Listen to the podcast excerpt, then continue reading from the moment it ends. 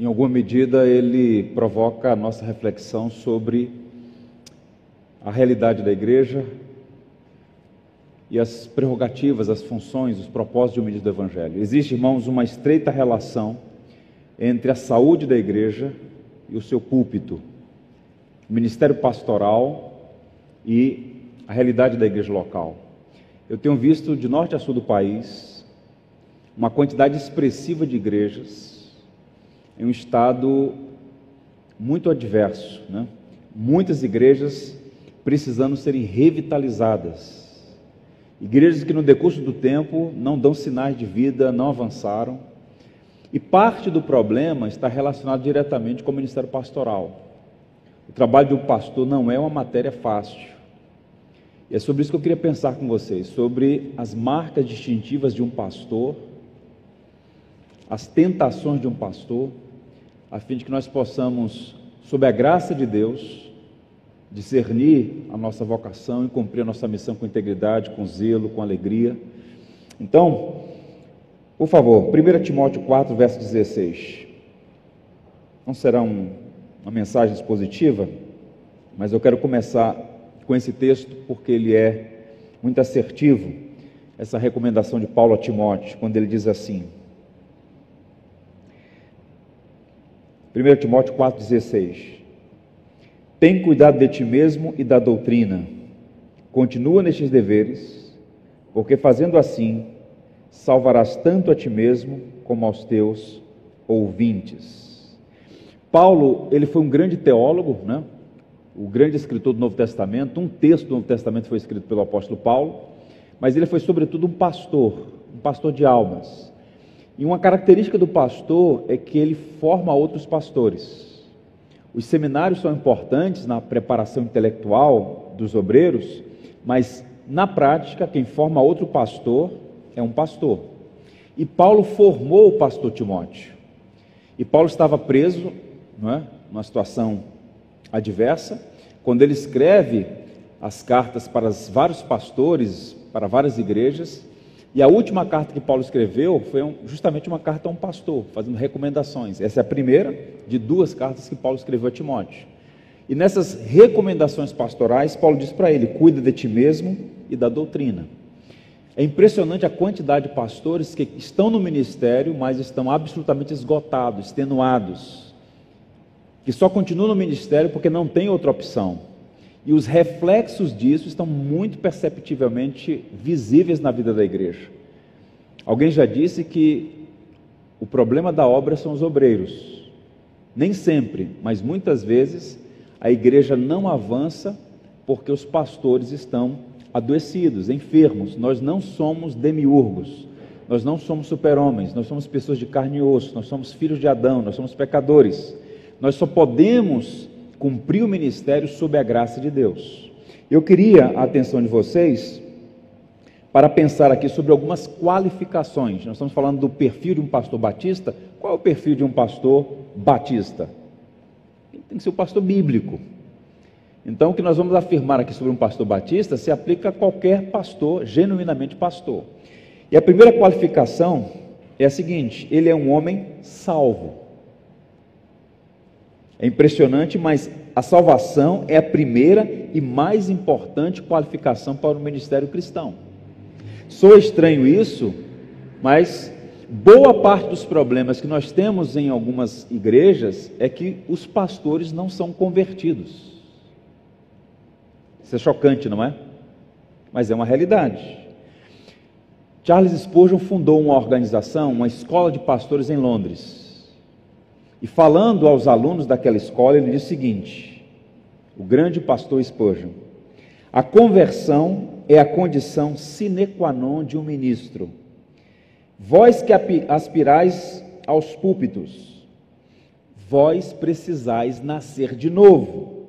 A posse dessa primeira qualificação também não é algo que algum homem deva tomar por certo, pois há uma possibilidade muito grande de estarmos enganados quanto a se somos convertidos ou não. Crede-me, firmar vosso chamado de eleição não é brincadeira de criança. Spurgeon tinha uma preocupação muito grande em jamais impor as mãos sobre uma pessoa sem que tivesse convicção de que ela era convertida e chamada para o cumprimento do ministério pastoral. Ele apreciava muito aquele texto: não imponhais as mãos precipitadamente. Pastor não é título, pastor é dom. Um dom que Deus dá a pessoas convertidas para o exercício do ministério, que basicamente tem como propósito cumprir dois alvos: glorificar a Deus e edificar a igreja. No entanto, existe um pressuposto no ideário das pessoas que é muito perigoso para a saúde da igreja. Elas estão convencidas de que seus pastores são, sem nenhuma dúvida, cristãos. Mas quando a gente olha para as Escrituras e para a história da igreja cristã, nós encontramos muitas pessoas servindo em funções de liderança e que em algum momento descobriram a si mesmas como não convertidas. É impressionante isso. Ouçam, habilidades são importantes, talentos são úteis, boa formação teológica é fundamental, mas isso não é, ou essas coisas não são indicativos de novo nascimento. No Evangelho segundo Mateus, Jesus advertiu os discípulos sobre um grande perigo: o abismo entre performance diante dos homens e a vida diante de Deus entre o caráter e o carisma. As igrejas, por serem muito superficiais, até nas, nos critérios para admissão de um pastor, elas confundem performance, carisma com caráter. Então, pastor que fala bem, pastor que tem desenvoltura administrativa, está aí um homem de Deus. E no decurso da história, muitos homens que realizaram bastante coisas, em algum momento foram descobertos ou viram a si mesmos como pessoas que não eram convertidas. O Richard Baxter tinha suas fraquezas teológicas, mas ele, no campo pastoral, naquela obra O Pastor Aprovado, ele tem muitos insights interessantes sobre o ministério pastoral. E ele diz o seguinte: infelizmente não é preciso ter discernimento extraordinário para perceber que muitas igrejas têm um pastor que está tentando conduzir as pessoas a um Salvador que ele mesmo ainda não encontrou pessoalmente. É impressionante, não é? Razão pela qual Paulo, por exemplo, escreve aos Coríntios: examinai-vos a vós mesmos se realmente estás na fé, provai-vos a vós mesmos. E deixa eu mostrar para vocês aqui alguns exemplos de homens de grande visibilidade que estavam exercendo o ministério e que não eram cristãos. John Wesley. John Wesley já tinha feito 13 viagens missionárias à Nova Inglaterra antes da sua conversão. Ele era um pastor anglicano, um missionário internacional, mas se converteu depois. Naquela famosa experiência que ele teve ah, na rua Aldergate, quando ele, ouvindo alguém ler o prefácio de Lutero à carta aos Romanos, e ele disse que sentiu seu coração estranhamente aquecido e pela primeira vez experimentou perdão dos seus pecados. Um pregador, um missionário que não era convertido. Abraham Kuyper, um dos grandes teólogos da Holanda, pregando ou assumiu o pastorado de uma igreja, à porta ele dizia que havia sempre uma senhorinha que o cumprimentava dizendo: Pastor, estou orando por sua conversão. Já pensou alguém dizer isso para você na porta da igreja? É aquela senhorinha com uma bengalazinha, querido pastor, estou orando pela sua conversão. E de fato, ele se converteu depois ele dá esse testemunho. Nós vamos publicar um livro dele nos próximos dias, o Abraham Kuyper. Pastor, teólogo, pregador, não convertido. Augusto Frank, um dos pais do pietismo alemão. Sabe como é que ele se converteu? Preparando o sermão de domingo. Lendo João 20, preparando um sermão sobre a ressurreição, de repente caiu a ficha. Ele se ajoelhou e pediu misericórdia a Deus que ele queria realmente curvar a sua vida, dobrar a sua vida diante do Cristo crucificado e ressurreto, se converteu preparando o sermão que ele ia pregar no domingo. Então perceba, irmãos, a primeira característica de um pastor bíblico, de um autêntico pastor batista, é que ele é salvo. E vale a pena perguntar a nós mesmos: temos as marcas distintivas de um homem salvo? A performance é mais importante que a fé. É o que muitos pensam. No entanto, ouçam, há muitos pastores que têm fama de que estão vivos, mas estão mortos. Lembra da fala de Jesus sobre aquela igreja? Você tem a fama de que está vivo, mas está morta. É mais fácil aparentar certas coisas do que de fato ser, razão pela qual nós precisamos ter muito cuidado. Ser salvo, portanto, é a primeira qualificação e requisito para o ministério pastoral. Eu quero fechar essa sessão lendo para vocês um texto do Derek Patrick, quando ele diz assim: O homem resgatado é um homem cujo amor a Deus cresce de forma holística, nas inclinações, nos pensamentos, na motivação, nas paixões, nos deveres e em todas as áreas da vida. Ele também é um homem que demonstra um amor crescente pelas outras pessoas, sacrificando-as, sacrificando por elas e dando a vida por seu bem. Ou seja, há distintivos, há marcas, há características de um pastor verdadeiramente convertido e sendo instrumento nas mãos de Deus. Então, essa é a primeira coisa. Segundo, um pastor bíblico, um autêntico pastor batista, é um homem chamado. Ele não é um voluntário. Eu tenho dificuldades com essa expressão. Eu sei que há muitas áreas em que a gente precisa de voluntariado. Mas o pastor não é um voluntário, mas alguém que foi convocado para uma missão. É diferente. Para citar Spurgeon mais uma vez, desse livro, O Chamado Ideal, ele diz: Não entre no ministério se você puder evitá-lo. Não entre para o ministério se você puder evitá-lo. Se qualquer estudante nesta sala pudesse conter em ser editor de jornal, marceneiro, agricultor, ou médico, ou advogado, ou senador, ou rei, em nome dos céus e da terra, que ele siga o seu caminho. Não se envolva com essa obra se você não foi chamado.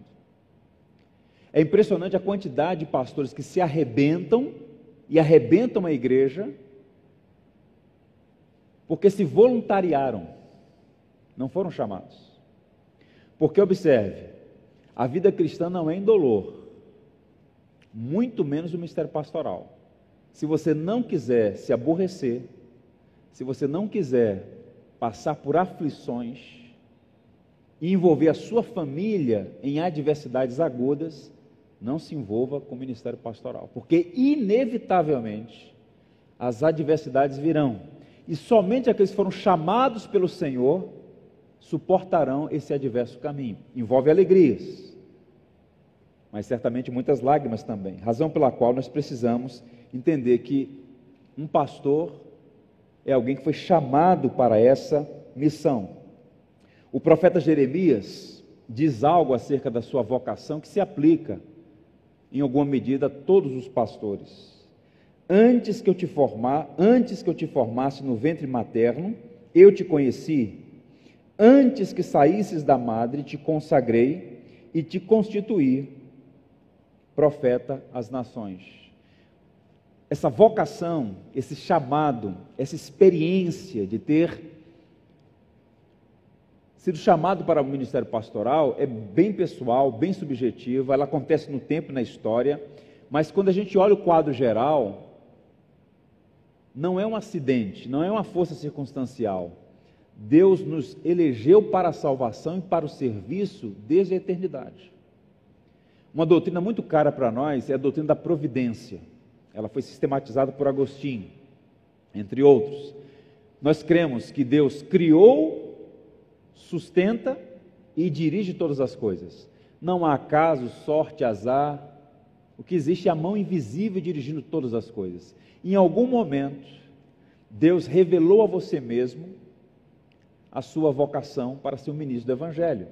Então o pastor tem que ter essa convicção, profunda convicção, de que foi chamado para o ministério. Agora, o que saber ou como saber se sou chamado para o pastorado? Esse chamado é dúplice. É uma vocação do céu, existe um elemento subjetivo aí, você e Deus, mas também uma vocação, eu diria, terreal, objetiva. Martinho Lutero, por exemplo, listou oito qualidades um, que o ministro deve ter. Vou ler para vocês rapidamente. Falando na Universidade de Wittenberg, formando novos pastores, ele disse: ser capaz de ensinar de forma sistemática. E ele e todos os demais que estabeleceram esse critério lançaram mão das cartas pastorais. O pastor tem que ser apto para ensinar. Se não tem aptidão para o ensino, fica sob suspeição se é um pastor. Todo pastor é necessariamente um mestre, porque primariamente a sua vocação é catequizar, é instruir, é pregar. Então ele diz: primeiramente, ser capaz de ensinar de forma sistemática, eloquência, boa voz, boa memória, saber quando parar de falar. Eu acho que eu preciso aprender mais sobre isso. Estar seguro da doutrina, estar disposto a arriscar corpo e sangue, riquezas e honra na obra, estar disposto a ser zombado e ridicularizado por todos. Você pode questionar um ou outro ponto aqui, mas o que o Lutero está a dizer é o seguinte: há qualificações, há critérios que podem ser avaliados. Porque o indivíduo pode dizer assim: não, Deus me chamou, quem pode questionar? Essa experiência subjetiva da vocação, ela tem que ser testada pela igreja local, pelas evidências e critérios das Escrituras. O Paul Tripp, num livro extraordinário, recomendo com, a vocês todos com entusiasmo. Nome do livro: Vocação Perigosa. Leiam este livro o quanto antes. Vocação Perigosa. Ele diz que há três recursos para confirmar o chamado de um pastor. Ele diz que, primeiro, existe a confirmação do coração. Fiel é a palavra. Se alguém aspira ao episcopado, excelente obra almeja. O homem verdadeiramente chamado deseja o ministério. Ou seja, brota no seu coração desejo de servir ao Senhor nessa esfera da redenção. Cuidar de pessoas, Há um sentimento, algo pessoal, subjetivo, trata-se de algo intensamente emocional. No entanto, não é um sentimentalismo passageiro por conta de um congresso ou de uma mensagem. Não, é algo que se intensifica com o tempo. O John Newton foi um grande pastor, aquele homem que ficou famoso pelaquela música maravilhosa Graça, né? Ele recebeu um jovem parlamentar chamado William Wilberforce que se converteu e queria servir a Deus. E então John Newton disse: O que é que você faz da vida? Ele disse: Olha, eu sou parlamentar. Então John Newton disse: Sirva a Deus lá no parlamento. Porque na mentalidade de Wilberforce, servir a Deus era somente, tão somente, ser um ministro, um pregador. E o John Newton percebeu que ele não tinha vocação para o ministério pastoral. E de fato ele ficou no parlamento e fez uma obra extraordinária coroada aí então pela glória de lutar pela abolição da escravatura no Império Britânico. E John Newton, escrevendo nas suas memórias sobre esses critérios para o pastorado, ele disse: existe um caloroso e sincero desejo de ser empregado neste serviço. Ele não consegue desistir dele, o desejo de pregar é sobremodo ardente, é mais intenso do que o próprio indivíduo. É como Bânia, preso, o juiz sentencia três meses de prisão. Vai, então, o oficial diz: sua sentença acabou, você está solto. E Bânia começa a pregar novamente. E o juiz, injuriado com aquilo, sentencia a 12 anos de prisão. Caso ele não se comprometesse a parar de pregar. E Bânia dizia: é maior do que eu, a minha vocação é falar de Cristo estava dentro dele. Era um desejo ardente de pregar o Evangelho. Uma evidência de que ele tinha sido chamado para o ministério da pregação do Evangelho. Agora, também uma confirmação da mente, diz o Paul Tripp. Essa é a parte objetiva. Dons que foram ah, concedidos pelo Senhor, e esses dons qualificam o indivíduo para o ministério. E a lista de critérios nas cartas pastorais envolvem maturidade espiritual. Paulo chega a dizer: não pode ser neófito, planta nova. E hoje que a gente percebe, o indivíduo se converte, tem habilidades em falar em público, desenvoltura, imediatamente já o colocam num púlpito sem que haja maturidade. O indivíduo pode dominar vários temas da teologia, ser habilidoso na arte de falar em público, mas falta estatura espiritual. Parte dos problemas que nós temos nas igrejas está relacionado com o que foi denunciado nesse vídeo: uma crise de homens. há muito pastor incendiário. Tivesse um pouco mais de sabedoria, resolveria algumas questões. Não está nem em discussão a questão teológica, porque às vezes nós encontramos homens bons em teologia, mas falta habilidade no trato com as pessoas, não é? Naquele cuidado pastoral, naquelas práticas que demandam tempo e maturidade. Então, o Paul Tripp fala sobre isso, fala sobre qualidades morais. Por isso ele fala marido de uma só mulher, temperante, que tem um testemunho dos de fora, o nome, a reputação, vida familiar, relacionamento com esposa e filhos. Então, são qualificações que precisam estar presentes.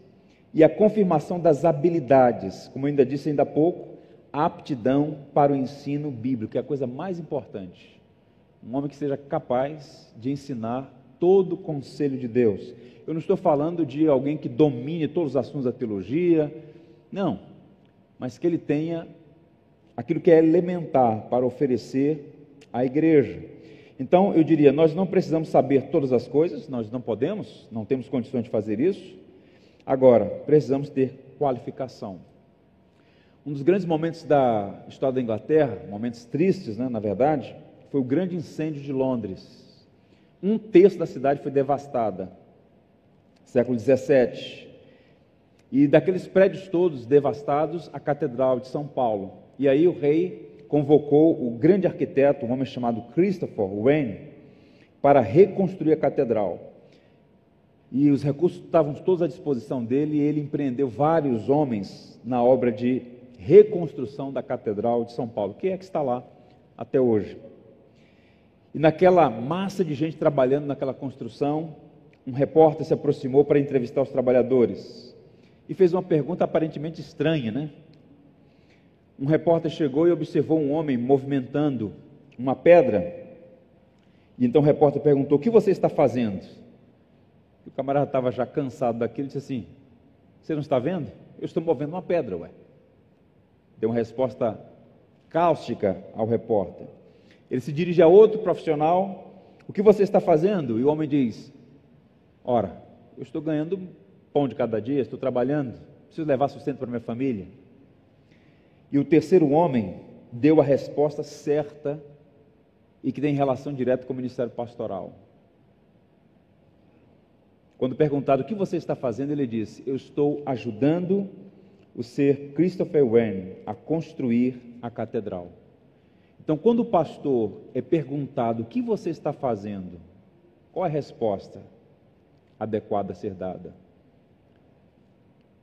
Você está apenas levando o pão para casa ou você está cooperando com o grande arquiteto que está construindo, erguendo o edifício que é a Igreja de Cristo? Isso faz toda a diferença, irmãos. Isso faz toda a diferença. Há uma obra que infelizmente está esgotada, do Eugene Peterson, A Sombra da Planta Imprevisível. O título não é muito sugestivo, né? Ninguém vai na livraria comprar um livro sobre o tema A Sombra da Planta Imprevisível. Mas é uma obra extraordinária. Eu li esse livro em 2001. É um livro que trata a figura de Jonas, o profeta, que estava ali desistindo da sua vocação, indo na contramão dos propósitos de Deus. E há todo um processo de resgate daquele homem para a verdadeira missão que Deus tinha dado a ele. Então, muitas vezes, os pastores estão num porto em Jope buscando navio para Tarsis. Tarsis é a ilusão de que você pode viver na contramão dos propósitos de Deus.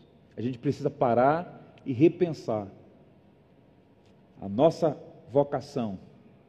Quem nos chamou para o ministério? Isso faz toda a diferença. Um outro elemento: o pastor é um homem preparado. Preparado não quer dizer moralmente perfeito e conhecedor de todas as coisas. Não. Mas o pastor tem que ter qualificação. E permita que eu leia mais uma vez aqui o príncipe dos pregadores. Se fôssemos como nação convocados a defender nossos lares e famílias, não enviaríamos nossos meninos e meninas com espadas e rifles em punho para enfrentar o adversário. Tampouco deve a igreja enviar todo novato, mesmo que eloquente, ou todo inexperiente, mesmo que devoto, para defender a fé. Você já parou para pensar na quantidade de pessoas que todo santo domingo se desloca da sua casa, do seu endereço, para um espaço como esse, para o culto público dominical? É para pensar nisso, a dinâmica disso? Numa cidade como Rio de Janeiro, por exemplo, quais são os custos de operação para se deslocar para um espaço público de adoração? Se aquela família tem crianças pequenas, elas precisam levantar essas crianças mais cedo, prepará-las todas, arrumá-las, entrar num carro, no metrô, num ônibus, se deslocar, correndo risco, no caso do Rio de Janeiro, se for pela linha vermelha, recitando o Salmo 91, não é? Mil cairão ao teu lado, dez mil à tua direita, mas tu não serás atingido. Muitas igrejas do Rio de Janeiro não tem mais culto à noite, é só de manhã porque a faixa de Gaza está ampliando e a situação está ficando adversa. Mas tente imaginar essa dinâmica toda. Aí o indivíduo vem à igreja. E em boa parte das igrejas no Brasil, todo domingo, é sopa rala que não nutre a fé. É impressionante. É o famoso sermão de três pontos. Lê o texto, sai do texto e nunca mais volta para o texto. E muita enrolação. Conta uma piada, conta uma história, uma experiência que teve durante a semana, chama uma música, chama outra, e vai rolando o tempo. Meus irmãos, eu queria falar um pouco mais, mas o tempo já avançou. Todo domingo uma firula. E as pessoas entram naquela rotina viciante e qual o resultado disso a médio e longo prazo? Uma igreja teologicamente confusa, como eu disse ontem aos irmãos, confusa a ponto de um indivíduo elogiar um sermão bíblico e um sermão não bíblico. Ela não consegue mais discernir. Se chega uma nota falsa na sua mão, como é que você discerne que ela é falsa? Conhecendo a verdadeira. Você só consegue rastrear uma mensagem, uma dissonância na mensagem, se você conheceu o verdadeiro evangelho. Como você conhece? Se todo santo domingo a igreja está sendo sonegada a ela o evangelho. Né? É impressionante. Então, uma teologia confusa, um desfibramento moral. Lembra do que Jesus disse na oração sacerdotal, João 17? Santifica-os na verdade e a tua palavra é verdade. Sem a pregação genuína do evangelho, você não vai produzir uma igreja moralmente firme santa. O que santifica a igreja é o Espírito por meio da pregação da palavra. E aí nós temos o escândalo do comportamento evangélico. É? Então, as consequências é, de um obreiro despreparado é incalculável, ou são incalculáveis as consequências de um obreiro despreparado. É bem verdade que não está sobre o pastor toda a responsabilidade, mas pesa sobre ele parte substancial dessa responsabilidade. Então o pastor precisa estar preparado para o ministério. Ainda ontem conversava com o pastor sobre a quantidade de material disponível a nós, irmãos. Nós somos uma geração muito privilegiada. Muito privilegiada. Muito recentemente, até pouco tempo atrás, boa parte das grandes obras de teologia estavam em outros idiomas. Hoje, se você parar e não fizer mais nada, exceto ler, você não dá conta de ler o que já está em português. A quantidade de cursos disponíveis com recurso poderosíssimo da internet, embora exista dois grupos, os que navegam e os que naufragam, né? né? Naufragam. Usam mal o tempo na internet. Bem, mas eu fico aqui impressionado com essa quantidade de recursos, e mesmo assim, domingo após domingo, semana após semana, mês após mês, ano após ano, não há crescimento, não há avanço. Então a gente precisa entender o seguinte: um pastor precisa estar qualificado para o ministério. Spurgeon tinha uma frase que ele dizia: Quem para de aprender, deixa de ensinar. No ministério, ninguém está formado. Você está sempre precisando aprender alguma coisa com alguém aprender um pouco mais. Tente imaginar a teologia, as variadas áreas da teologia. Você tem sempre alguma coisa para aprender. Você deve aprender. E aprender não para se ufanar e para debates frívolos na internet, mas conhecer mais para melhor servir. Essa é a nossa vocação. Outro, outro pastor disse assim: quando o médico desqualificado realiza uma cirurgia, um piloto desqualificado pilota um avião, ou um arquiteto constrói uma casa, pessoas se machucam e coisas desmoronam.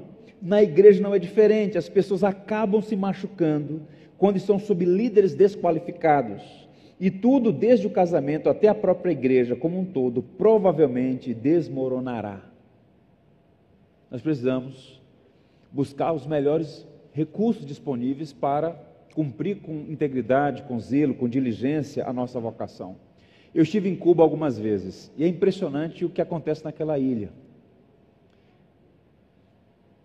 O Evangelho chegou ali no século XIX, de uma ponta a outra, do extremo leste ao extremo oeste, são 800 quilômetros, é a maior ilha do Caribe. Igrejas belíssimas, catedrais. Uma das mais antigas dela, a primeira igreja batista de Baiama, antiga capital histórica de Cuba, uma igreja linda, com torre, vitrais, lindíssima igreja. Mas com a eclosão da Revolução, a ditadura que se estabeleceu naquele país em 59, as igrejas foram empobrecidas, empobrecidas, cerceadas suas liberdades. Os batistas em Santiago de Cuba tinham uma universidade, prédios inteiros, vários, um conglomerado, tudo confiscado pelo governo, nunca mais devolvido.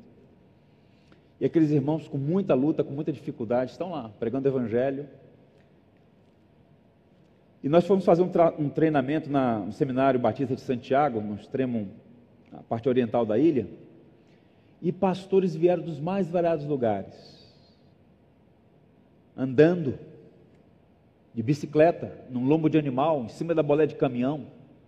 Salário médio desses obreiros, 20 dólares por mês. A primeira igreja batista de Baiama tem 1.200 membros, uma catedral. A receita líquida da igreja em real, nós estamos falando de 3 mil reais. Igreja inteira que 80% dos membros não tem uma Bíblia. Eles revezam a Bíblia entre eles. Não há literatura, muita limitação, e nós fazemos treinamento. E aqueles pastores, a quadra do seminário lotado, fazendo grupos menores debaixo de mangueira, ensinando. Manhã, tarde e noite. Chegava à noite já falando, mas não, vamos parar, que a gente volta amanhã. Não, pastor, continua querendo conhecer mais para melhor servir. E aqui tantas possibilidades, mas tanta indisposição. Uma das grandes leis do aprendizado é motivação. Quem está mais motivado aprende melhor. Lloyd Jones dizia à sua congregação: se você não trouxer Deus de casa, você não vai encontrá-lo na igreja. Então você pode ter o melhor professor, se você não tiver disposição, você não vai crescer. Então os livros estão aí, os mestres estão aí, que é o próprio Deus quem levanta é Deus quem distribui os dons, mestres e doutores para edificação da igreja. Mas muitos pastores se acham tão bons, não querem mais ouvir colegas, não se colocam para aprender com outros, e por isso muitas igrejas, né, algumas até que têm fama de estarem vivas, né, se iludem com o tamanho do edifício, com a quantidade das pessoas, né, com a movimentação. Essa semana eu tive uma aula com um professor canadense, escreveu um livro fantástico, recomendo a vocês, O Trabalho de Amor de um Puritano, baseado na obra do, do George Swinock, um livraço, um livraço. E ele então dizia: é muito perigoso o pastor se iludir com a aparência. Nem sempre um grande prédio, nem sempre uma igreja cheia é sinal do mover do Espírito. E ele começou a falar sobre outras qualidades. E a primeira coisa que ele perguntou para nós ali foi a seguinte: a melhor avaliação do seu ministério, quem pode fazer é a sua esposa. É a sua esposa. É a primeira pessoa a avaliar seu ministério. Então, essa preparação é fundamental. Envolve as questões cognitivas, mas também as questões do coração. E isso me remete ao terceiro ponto, ou melhor, ao quarto ponto, e o ponto mais sensível, que eu queria muito a sua atenção nessa reta final. O pastor é um homem chamado, mas antes disso ele é salvo. Salvo, chamado, preparado. Agora ouço. O pastor é um homem tentado. Há perigos no caminho. E começar bem nem sempre significa terminar bem.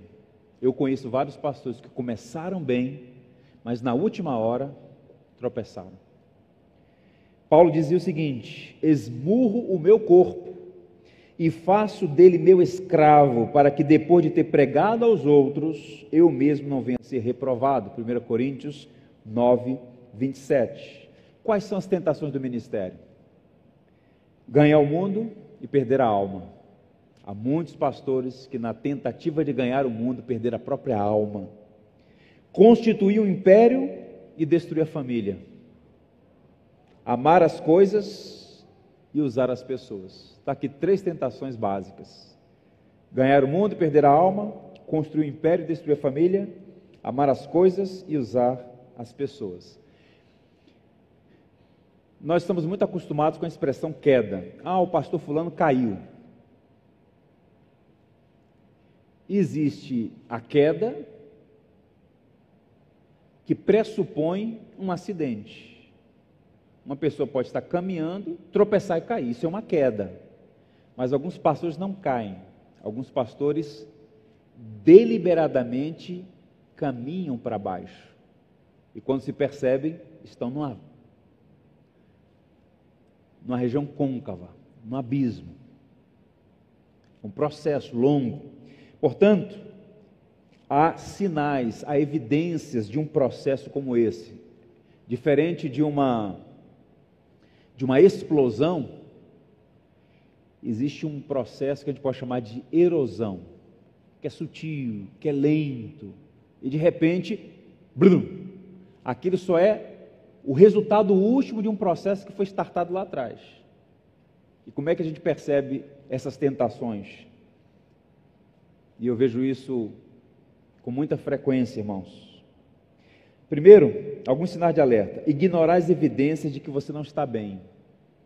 Nós temos alguns recursos psicológicos que nós inadvertidamente, por vezes, usamos para suprimir os avisos da própria consciência.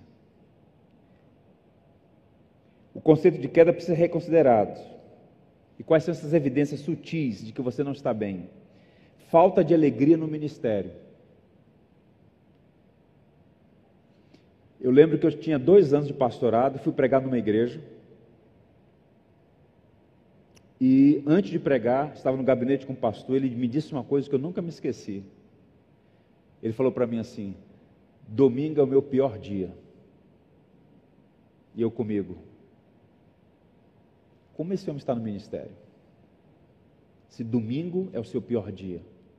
Bem, você pode pensar, talvez estivesse vivendo uma crise momentânea, ele desabafou, estava. Você pode às vezes falar alguma coisa que não reflete o todo, né? Simplesmente foi algo impensado. Mas naquele caso ali, ele estava circunstancialmente no ministério, mas já estava fora dele.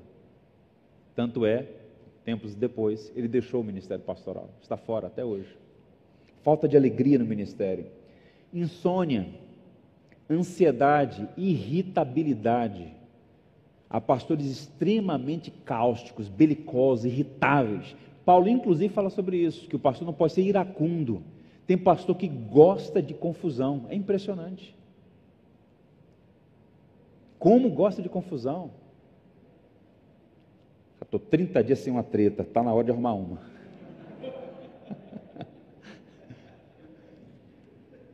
É impressionante, não é? Irritável, estressado. E começa também a violação dos princípios fundamentais, princípios éticos. Ira explosiva com os filhos. Quem primeiro sofre é a família. Porque você está na igreja quanto tempo? Quanto tempo você está ali na presença da congregação? E é muito fácil falsear, viu, irmãos? Aquela voz impostada, boa noite, meus irmãos. Não é? Aquelas frases prontas, não é? Aquele sermão baixado no sábado à noite. Mas em casa a família sofre. Camarada irritável, ignorante, não amável. Nós precisamos perceber esses sinais.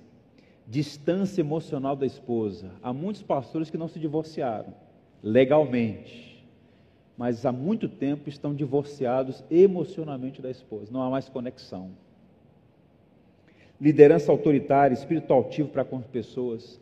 Igreja Batista, com modelo congregacional de governo, precisa ter um grupo de homens maduros, você pode dar o nome de conselho de, de líderes, presbitério, o nome não importa, mas o pastor, ele não pode ser um tirano na igreja.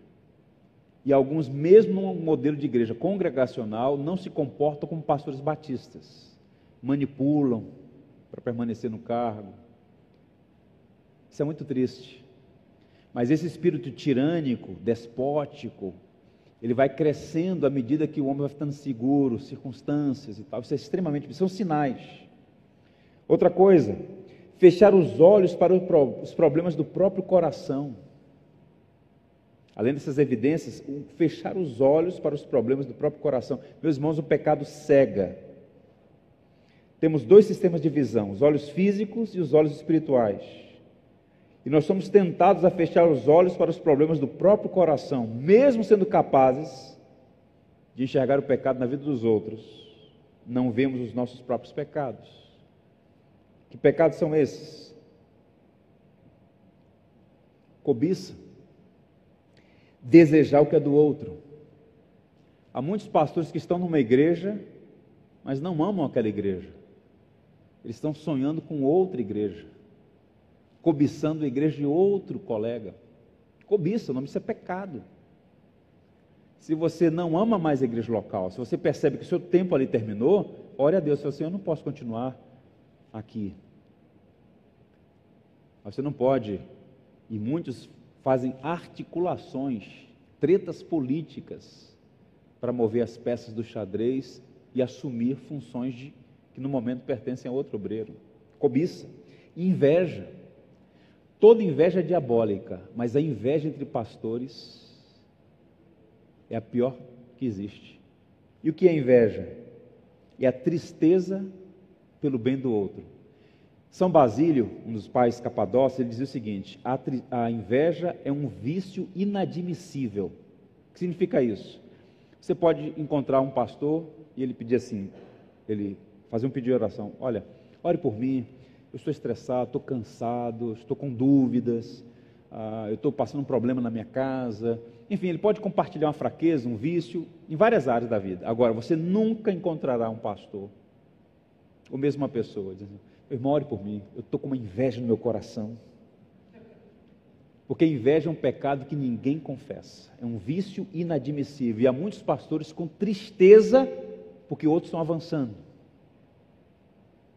Porque alguém está fazendo algo que ele não fez ainda. Ou porque aquela igreja, por algum escrutínio da providência, está avançando mais. Então, igrejas têm inveja, pastores têm inveja. Isso é pecado. Avareza. A incapacidade de doar as igrejas refletem o coração dos seus próprios pastores. Como é que você vai ter uma igreja generosa se você mesmo não é generoso? É a cultura de só receber, só receber. Quantos de nós está disposto a dar? Não foi Paulo que disse lá, escrevendo aos, aos Coríntios, né? citando a palavra de Jesus, bem-aventurado, mais bem-aventurado é dar do que receber. O que é avareza? Essa incapacidade de dar. Lascívia Pecados sexuais começam com concessões aparentemente relevantes. O Billy Graham, ele exerceu pastorado por longos anos. Algumas décadas atrás, ele ainda jovem pastor, ele foi entrevistado por uma revista norte-americana e perguntaram a ele naquela altura qual era o critério que ele usava para ter cuidado em relação ao sexo oposto. Uma época em que houve um grande escândalo nacional envolvendo um pastor televisivo, de, de visibilidade nacional. Ele disse: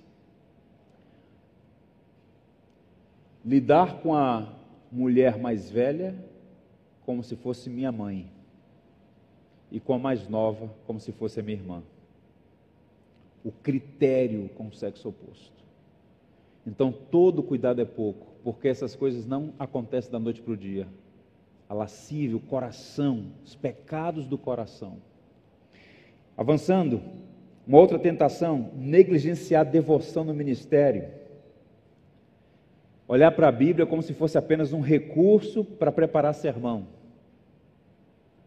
Ler a Bíblia para entender uma doutrina. Ler a Bíblia para ganhar um debate. Não, meu irmão. A Bíblia, antes de tudo, o pão diário que precisa alimentar sua alma. Um bom sermão pode alcançar a mente das pessoas, mas um sermão excelente é aquele que alcança a mente e o coração. E para falar o coração das pessoas, primeiro tem que falar o seu coração. A gente sabe quando um pastor fala com propriedade, não é? quando ele fala com o coração, sabe que Deus está usando aquele servo para ministrar a sua palavra. Né? No Rio de Janeiro, na região de Niterói, havia um pastor chamado Antônio Elias. Uma vez perguntaram a ele, Pastor Antônio Elias, o que é unção? E ele disse: Meu filho, eu não sei. Mas o que eu sei é o seguinte: uns são, outros não. Você não consegue definir, mas tem alguma coisa diferente aí. E a unção, essa graça que o Senhor concede ao pregador, que não leu a Bíblia para preparar um sermão simplesmente, mas leu a Bíblia para ouvir o seu Senhor. E porque Deus falou primeiro a ele, ele pode se dirigir à igreja. Robert Murray McShane, o grande pregador escocês, dizia que um bom sermão é quando você tem algo a dizer um péssimo sermão é quando você tem que dizer algo. E há dias que o pastor não. Se eu pudesse, eu colocaria outro no púlpito. Ele está ali por obrigação. Né? E eu sei que há dias que a gente não está bem mesmo. Mas a graça de Deus é que habilita. Portanto, a gente precisa cultivar esse coração devocional. Nesse livro, Paul Tripp diz o seguinte: Estou cada vez mais convencido de que o que dá ao ministério suas motivações Perseverança e humildade, alegria, amabilidade, paixão e graça é a vida devocional daquele que está exercendo o ministério. Sem mim, nada podeis fazer. Então, eu recomendo a vocês de coração que cada um de nós, pela graça de Deus, possa ter essa percepção.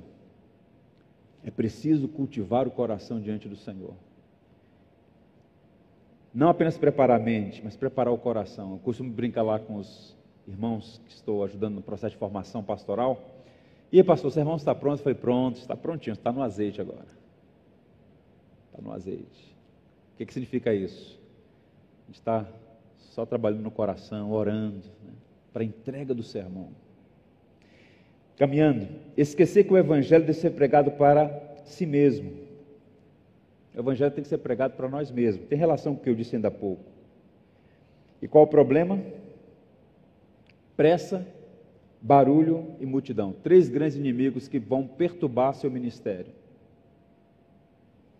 Pressa, barulho e multidão. Uma característica de um homem apressado é que quando ele se vê aflitivo pela agenda, ele aumenta a velocidade. Ele está perdido, ele aumenta a velocidade. A gente precisa encontrar uma via média. Não podemos ser apressados nem lerdos. É preciso ser consciencioso e diligente. O autor aos Hebreus fala desse paradoxo. Há uma expressão no capítulo 12 que ele diz o seguinte: corramos com perseverança. Como é que alguém corre com perseverança? Tem que ir na cadência de Deus. Tem dia que você tem que acelerar, tem dia que você tem que diminuir o ritmo. Quem trabalha sempre sem parar é o diabo. Até Deus parou. Não é porque estava cansado, não. É porque existe um memorial da criação. Tem pastor que diz: Eu não tiro de folga, não tiro férias. Você está num caminho perigoso. O caminho do tolo é achar que é mais sábio do que Deus. Se Deus diz que é para parar, não seja estúpido. Pare. Pare. Ouça uma coisa e guarde, nunca se esqueça: quem tinha de morrer pela igreja já morreu Cristo. Há muitas igrejas que sepultam os pastores e elas continuam. Então faça o seu trabalho e confie que a igreja pertence a Cristo. Ele cuidará da igreja.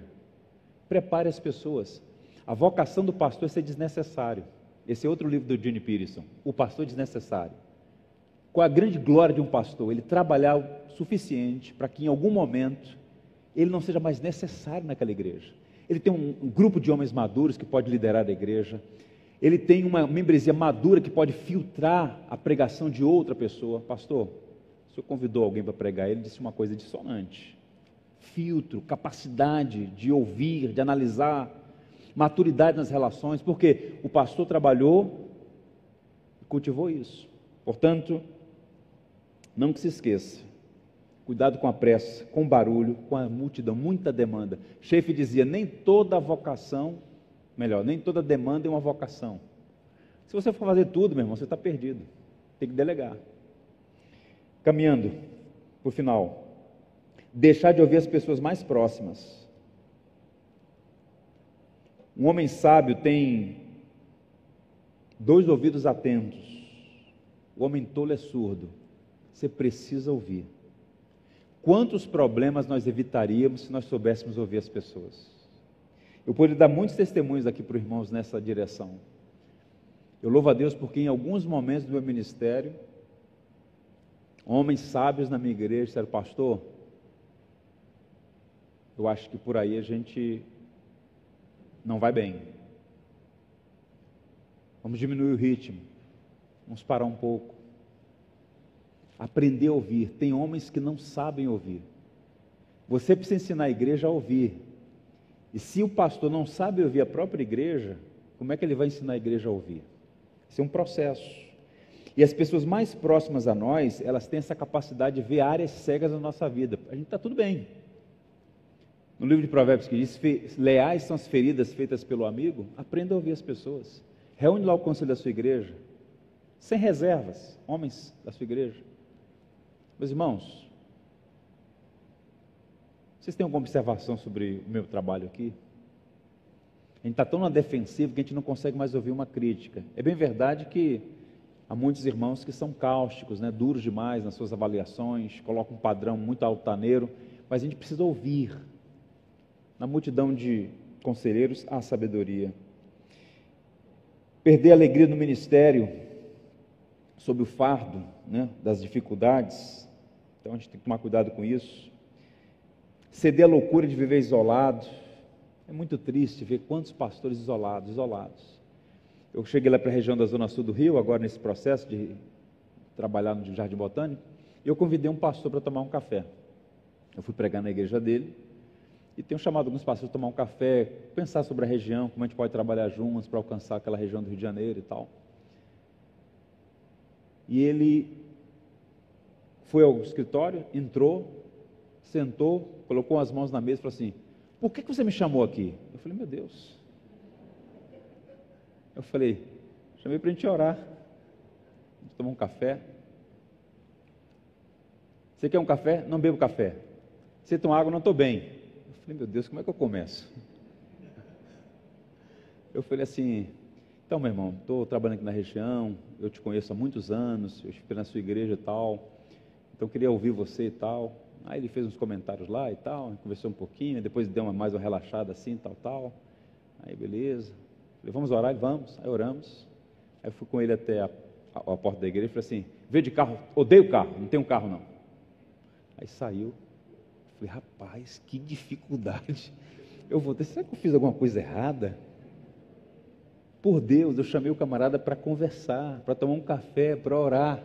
O homem entrou armado e saiu espinhado de lá. Pastores que vivem assim. Não tem amigos, não tem amigos. É infeliz um homem que não tem amigos. E um pastor isolado é uma bomba relógio. Um momento vai dar problema. Quando você olha para as escrituras, para a história da igreja, o que é que você tem? Você não precisa ter 500 amigos. Você tem que ter um grupo para prestar contas, para conversar, falar, não, está difícil. Eu ouvi uma coisa ontem na igreja que me feriu profundamente. Eu não posso nem falar para minha esposa, porque se eu falar para ela, vai machucá-la também. Eu queria chorar com você, eu queria orar com o irmão. Não tem isso. Então, cuidado com esse isolamento. Você precisa de Deus, mas você também precisa de pessoas. Eu gosto muito de Paulo a Tito quando ele diz o seguinte, 2 Coríntios 7,6. Deus que conforta os abatidos me consolou com a chegada de Tito. Como é que Deus consolou Paulo? Com a chegada de Tito. Então, um amigo pode ser um bálsamo no nosso coração, lenitivo, alguém que alivia as tensões, que ajuda no processo. Como é bom ter pessoas com as quais conversar. Um último testemunho. No meio dessa pandemia, ano passado, eu estava muito triste com a situação que aconteceu, não estava relacionado à igreja diretamente. E e eu saí cedo, fui caminhar na orla, e de repente levei o celular, vi uma mensagem, falei assim, isso aqui é problema. Telefone de pastor com troca de madrugada muito cedo, não é alguém te dando um voucher para passar um final de semana no resort. Pode ter certeza. Eu falei, olha ou não olha, olha ou não olha, falei assim, vou olhar. Meus irmãos, uma mensagem do céu. Eu chorei ali na praia. Chorei. Falei, Senhor, isso aqui é um sinal da tua graça. Um rapaz que eu batizei alguns anos atrás, na casa de uns 28 anos de idade, recém-casado, mandou mensagem para mim. Chegou naquela hora. Pastor, estava orando por você, pela Cláudia, pelo Léo. Nós estamos morando na cidade tal, perto da nossa casa nós temos um sítio. Olha, o lugar é maravilhoso, tem cachoeira. Aí começou a falar da chácara. Olha, nós estamos orando com vocês. Eu queria ir buscá-los para passar um final de semana com a gente. Colocar o pé no chão, tomar banho de cachoeira, comer uma goiaba do pé e tal. Pastor, o Senhor é uma bênção. Do nada, assim. Então a gente precisa desses bálsamos do Senhor, da graça do Senhor. Não fique isolado, não. Pede a Deus graça e pede ao Senhor que te ajude nesse processo. Eu oro para que a boa mão do Senhor sustente os irmãos. O pastorado não é uma matéria fácil, não é uma vocação fácil, mas a graça de Deus é suficiente para nos fazer vitoriosos. Eu sei que há muitas demandas no estado de Goiás, nessa cidade de Goiânia, em franco crescimento. Portanto, se eu pudesse responder com uma única frase, qual o perfil de um pastor batista, eu diria: é um homem salvo alguém que passou pela experiência da regeneração. É alguém que estava perdido e foi encontrado pelo Salvador. É alguém que foi chamado para cuidar de pessoas. Pastorado não é título, é dom, poimenia, a arte de cuidar de pessoas. Esse obreiro é alguém preparado. Ele não é perfeito, mas é alguém preparado e que continua nesse processo de conhecer mais para melhor servir. Agora, ele também é alguém tentado, e há os sinais, os perigos no caminho. Portanto, que o Senhor nos guarde, que o Senhor nos preserve nessa longa jornada até Sião, para que a gente possa chegar naquele grande dia e não ter do que se envergonhar. E dizer como Paulo, né? Não tenho minha vida por preciosa, não é? Antes que se complete a carreira e cumprir o ministério que recebi do Senhor, que é cuidar do povo de Deus, sob a graça de Deus. Amém? Vamos ter uma palavra de oração? Senhor, nós te damos graças e louvamos o teu nome, porque a salvação é um dom do Senhor. O Senhor graciosamente nos deu vida quando estávamos mortos e também nos chamou para o cumprimento da missão de cuidar de pessoas. Santa vocação, obra excelente, sermos copastores do Supremo, perfeito e bom pastor que é Cristo. Ó Senhor, guarda o nosso coração da soberba, da cobiça, do orgulho, da avareza, dos pecados que tenazmente nos assediam, que conspiram contra a nossa vocação. Ajuda-nos, Senhor, a buscar cada vez mais qualificação para melhor servir, e luz para a mente e também fogo para o coração. A palavra e a oração estejam sempre presentes na nossa vida guarda os nossos pés. Somos pecadores, sujeitos a tropeços, a falhas. Livra-nos do mal, Senhor, e do maligno. Eu oro pelos meus irmãos aqui presentes, que a tua graça os habilite a cumprir com integridade, com alegria, com esmero, com alegria no Senhor, o ministério que foi confiado a ti por eles mesmos, Senhor, por ti a eles. Que os pastores batistas do estado de Goiás continue crescendo na graça e no conhecimento de Cristo, para a glória do Senhor, hoje e sempre. Amém. Pastor Leandro. O pastor Leandro está perguntando aqui, ou sugerindo, né, se alguém tem alguma pergunta a fazer, talvez alguém possa ajudar aí.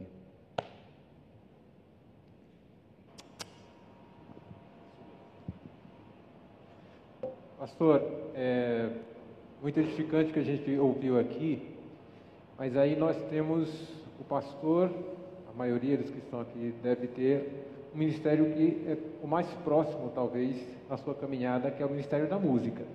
Nós aqui na CIB, eu sou membro aqui da CIB, uhum. e nós aqui colhemos os frutos dessa boa parceria do Ministério da Palavra e do Ministério da Música. Uhum. Mas em algumas igrejas o que acontece? Os pastores se preparam para pregar, mas quando ele assume o púlpito, ele tem que tentar trazer a igreja de volta, porque ela foi distraída pelas músicas que foram cantadas antes.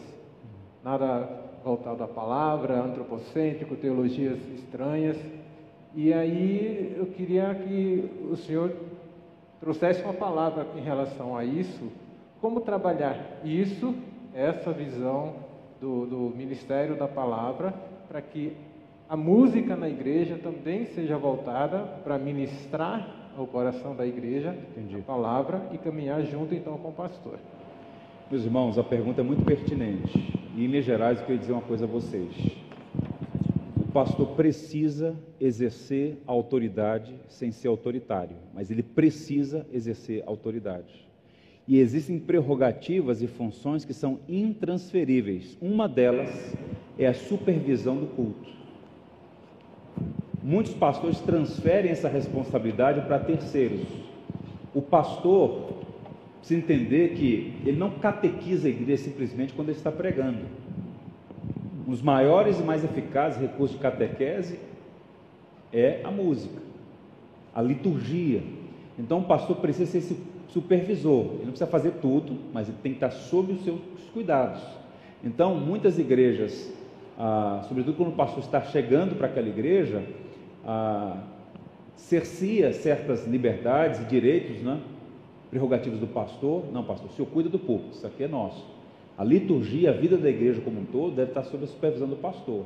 Então, o que muitas vezes acontece é que há uma, uma situação divergente entre o que está sendo cantado e está sendo pregado em muitos círculos, porque o pastor terceirizou, abriu mão ou não consegue trazer de volta para si porque ele chegou numa situação em que ele está sem força para fazer algumas mudanças ali. Eu digo a vocês que é muito triste ver como os cultos foram empobrecidos.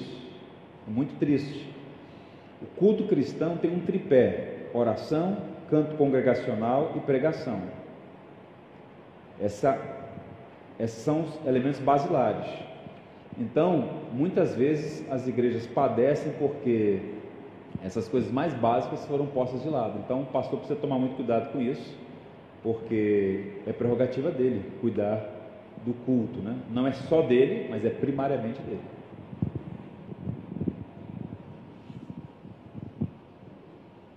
Tem um rapaz ali atrás. Boa tarde, pastor. Um prazer ouvi-lo e estar aqui essa tarde com cada um de vocês aqui.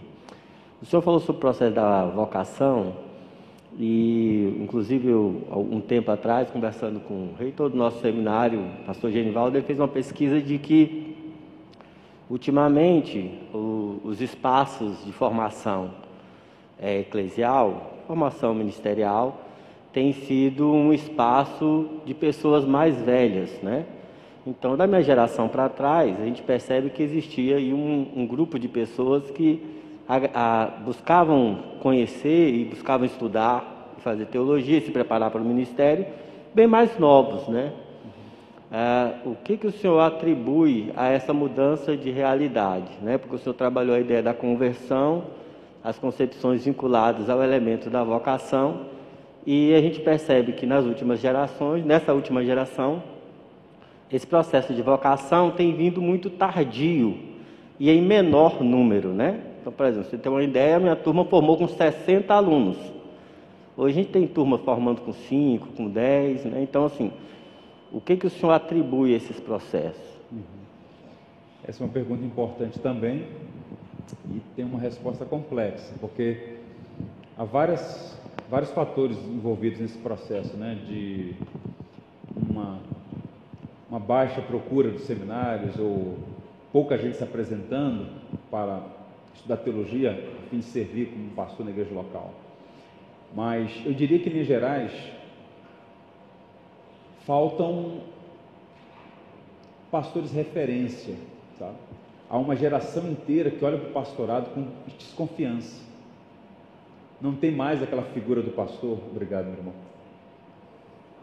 Onde eu vou botar isso? Onde?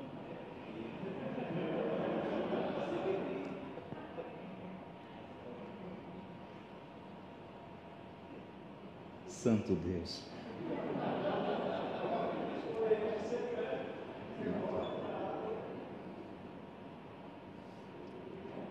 Vamos conversar sobre isso. Mas, meu irmão, voltando aqui então à sua pergunta, ah, eu vou dar um exemplo que eu vivi, tá?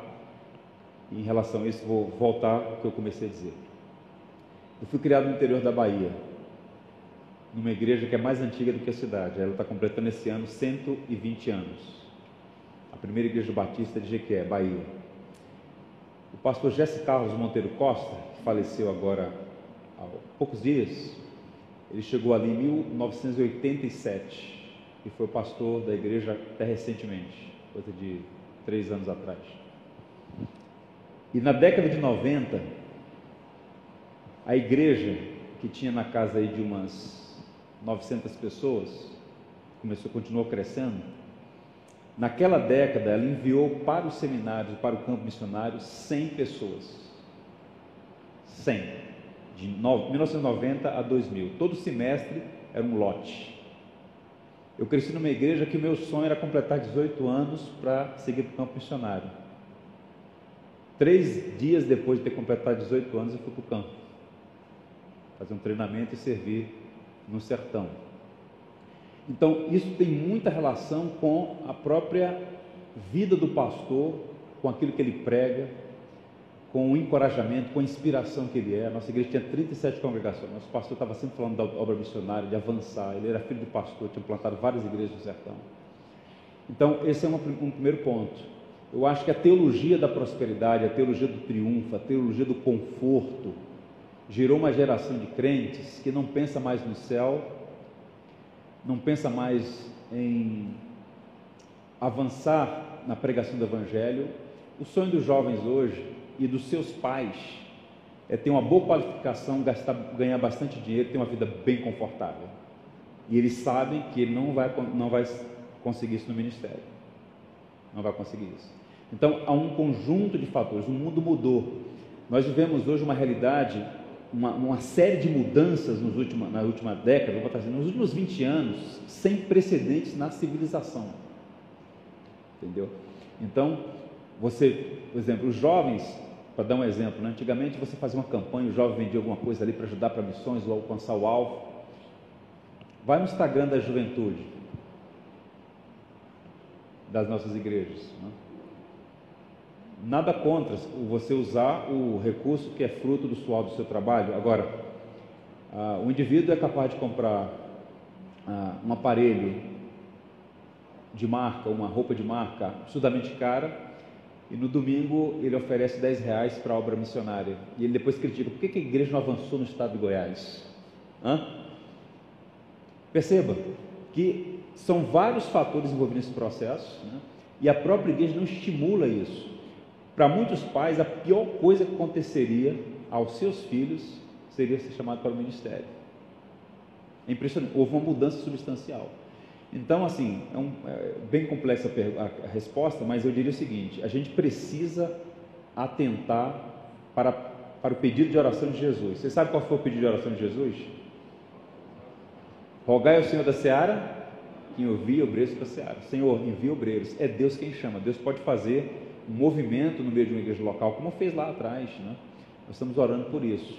Lá na nossa igreja, nós estamos preparando quatro pessoas para o ministério. Ordenamos uma recentemente, estamos preparando mais quatro pessoas para o ministério. É uma luta grande, é muito triste ver os seminários esvaziados, também se dá por outros processos, né? Os seminários também têm alguma parcela de culpa, de responsabilidade nisso também. Mas a gente precisa orar para que Deus levante obreiros para o ministério e a igreja precisa criar um, cultivar um coração piedoso. Em algum momento na segunda fala agora, no contexto do culto, da conferência, eu vou falar sobre um rapaz que foi um grande missionário no Pacífico, missionário no Pacífico Sul e foi inspirado pelo próprio pai. Né? Então, eu diria que tem várias razões, mas uma delas é a falta de inspiração na vida dos próprios pastores e essa cultura materialista, consumista. Então, as pessoas estão buscando ah, melhores opções, né? enfim, então pastorado, servir como missionário, não é uma opção para muita gente. O pastor está pedindo para encerrar aqui. Vamos ouvir aqui a pergunta do pastor. Fala mesmo. Hum.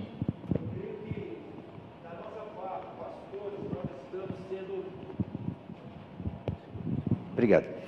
Eu creio que da nossa parte, dos pastores, nós temos também uma parcela de culpa, porque existe no calendário nacional uma data chamada o Dia Batista de Educação Teológica, e nós nós tiramos isso da nossa agenda. Nós parece que também não, queremos ver os nossos jovens envolvidos na obra. Nós incentivamos eles também a fazer um bom curso, uma, boa carreira, a ter um bom casamento, uma boa casa e conhecer a Europa e os Estados Unidos. Mas falamos pouco do seminário e, da necessidade de nós enchermos os nossos seminários. Nós não podemos fazer meia-culpa. Sabe, nós temos que assumir que também nós temos falhado ao longo da nossa história. Reconheço que nós precisamos, precisamos melhorar bastante, né? Vamos contribuir para ver esse cenário mudar. O desafio é grande, é grande. Só mesmo a graça de Deus. Agora, o que, que nos traz inspiração, encorajamento? Estudem a história da igreja. Estudem a história da igreja. Sempre quando a gente olha do ponto de vista horizontal, cenários como esse é desesperador. É desesperador. Mas quando a gente olha para o alto, a gente tem a nossa esperança renovada. Houve uma reunião de oração que começou na Morávia, é uma reunião, uma vigília de oração que durou 100 anos, todos os dias. Todos os dias um conde da Boêmia, chamado Ludwig von Zinzendorf, visitando um museu na Europa, se deparou com um quadro de Dominique Fett, um quadro que mostrava o Cristo crucificado com uma frase em latim: Tudo isso fiz por ti, que fazes tu por mim? Aquilo causou impacto sobre ele, ele fez uma oração: Senhor, eu quero consagrar minha vida, o que tenho, que sou ao teu serviço. Voltou para a terra dele, um grupo de moráveis estavam buscando refúgio naquela região. Ele abrigou na sua propriedade. Eles começaram uma reunião de oração que demorou, durou 100 anos. E o que, que aconteceu? No século XVIII, o maior movimento missionário. Os moráveis saíram para várias partes do mundo, Groenlândia, até para o Suriname aqui na, na, na América do Sul, várias partes da Ásia. E eles tinham um lema, quando estavam no porto se despedindo das suas famílias, eles diziam: estamos indo buscar para o Cordeiro a recompensa do seu sacrifício. Mais de 2.200 deles saíram. A igreja precisa orar. Dobrar o joelho, Senhor, derrama o teu espírito. Há uma música do Guilherme Kerr, e assim eu termino, pastor Leandro, muito bonita, eu citei domingo passado um sermão que eu preguei no Jardim Botânico, chamado Os Fundamentos da Obra Missionária. Eu citei esse, esse hino. Como sairemos de Jerusalém se o Espírito Santo não mover os nossos corações? Essa obra é de Deus, nós somos cooperadores, é Ele quem chama, Ele que levanta, Ele que supre, Ele que sustenta, Ele que envia. Então nós precisamos orar, Senhor, vem sobre a nossa igreja, levanta homens e mulheres. E os próprios pastores colocarem seus próprios filhos à disposição do Senhor. Senhor, eu não teria maior alegria e prazer do que ver os meus filhos envolvidos diretamente, porque todos nós estamos na obra do Senhor, esfera da criação esfera da redenção mas no serviço direto relacionado à edificação da igreja. Então, que Deus nos ajude. Oramos para que o Espírito venha sobre nós. Pastor. Obrigado, pastor. Obrigado. A gente encerra essa plenária aqui. Nós temos 15 minutos. Às 20 horas a gente retoma. Ao final da plenária das 20 horas, nós teremos a jantinha